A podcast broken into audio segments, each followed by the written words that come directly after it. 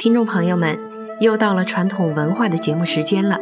今天呢，我要和大家分享一个善恶一念之间，报应毫厘不差的故事。袁自实是元朝至正年间山东人，他呢有一个好朋友叫缪千户。这个缪千户呢到福建去做官呢，他没有路费，那么这个袁自实呢就慷慨地借给了他三百两银子。因为呢这两个人从小就是好朋友，所以呢袁自实连文书都没有跟他要。几年过去之后呢。山东发生战乱，被强盗洗劫的袁自实一家人呐，前往福建躲避战乱，那么就希望可以投靠过去的好朋友缪千户。没想到呢，到了福建之后啊，缪千户是根本不愿意见他。这个袁自实想方设法的见到了缪千户之后，缪千户对他十分的冷淡。生活窘迫的袁自实。无奈之下呢，只好向缪千户提起当年曾经借他银子的事。没想到缪千户是矢口否认，而且呢，他还跟袁自实索要借据。这眼看呢快要过年了，袁自实呢已经不指望能够要回借出的钱了，只好恳求缪千户啊，可以借给自己一点钱呢，把这个年先过了。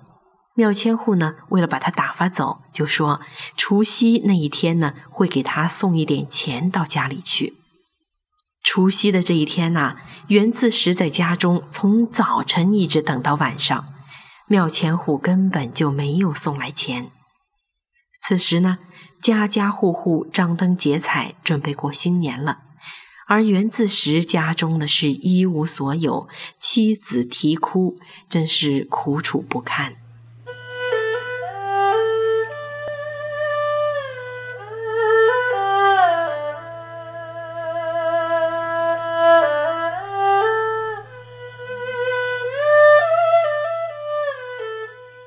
当天晚上啊，这个袁自实是越想越生气，一点都没有睡意。他找出了一把刀，磨快了，天一亮就朝缪千户家中走去。在途中呢，经过一座庵前，这个庵中呢，有一位叫做轩辕翁的老道啊，正坐在门前。因为这位老道是位修行之人呢，所以他有些功能。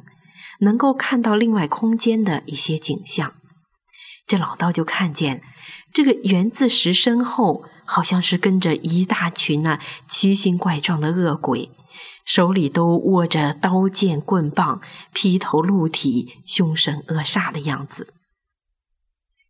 不一会儿啊，又看见这个袁自石从原路返了回来。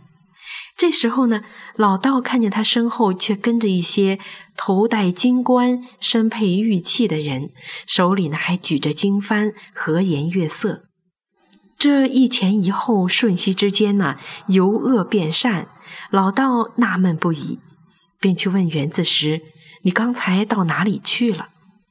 袁子时把事情的原委就跟老道讲了一遍。原来呢，他是想去杀了忘恩负义的庙千户。走到庙家门口的时候，突然想起庙千户家中啊，同样也有老母和妻子。如果杀了他，他的家人也要到处流落了。自己呢，已经是饱尝流离之苦，怎么忍心让他的家人再受这苦呢？于是他就返了回来。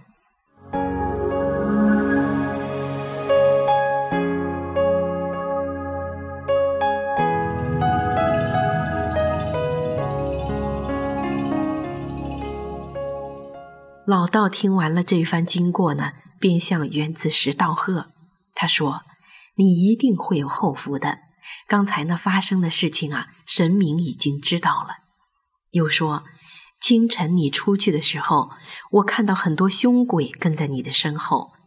不一会儿你返回来的时候呢，却换成了很多福神相随。听你这么一说啊，我才知道，人一念之恶，凶鬼便至。”一念之善，福神变灵，如影随形，毫厘不爽。暗室之内，造次之间，万不可蒙一毫恶念，造罪损德的。你现在有了善念，神一定会护佑你，不必再发愁了。他呢，又送给了袁自石一点米和钱，帮助他度过了这个难关。不久，袁自石又误入了一处神仙洞府中，遇到了一位仙人。他向仙人询问自己这一世受困苦的原因，在仙人的点化下。他看到自己的前世原来是一位翰林学士，因为在职的时候自恃文学高强，忽略后进之人，不肯加以引荐提拔，所以呢，这是罚他愚俗，不通文艺；又因为他妄自尊大，拒绝结交朋友，毫无情面，所以这是罚他漂泊，投靠无门。这是一环一报。天道毫厘不差，而现在呢，因为他有了一念之善，所以能够得遇仙人，明白这些因缘关系。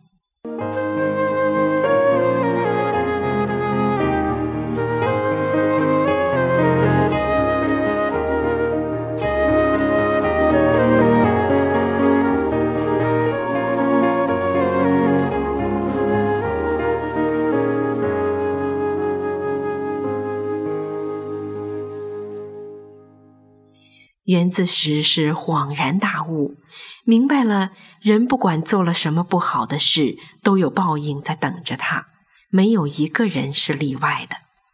仙人呢，还指点他搬到福宁的某地居住，并告诉他，庙千户三年之后就会遇到灾祸，这也是他的报应。袁自石举家搬到了福宁。在打扫清理一所很久都没有人居住的废弃的房子的时候呢，居然从地下的瓦砾中挖出正好三百两银子，正是以前借给庙千户的数目。袁子石明白了因果关系后，努力的行善积德，他的家境慢慢的好了起来。而庙千户一家人呢，三年之后。真的全部死在战乱之中，所有家财全部被掠夺，先人的话一一都应验了。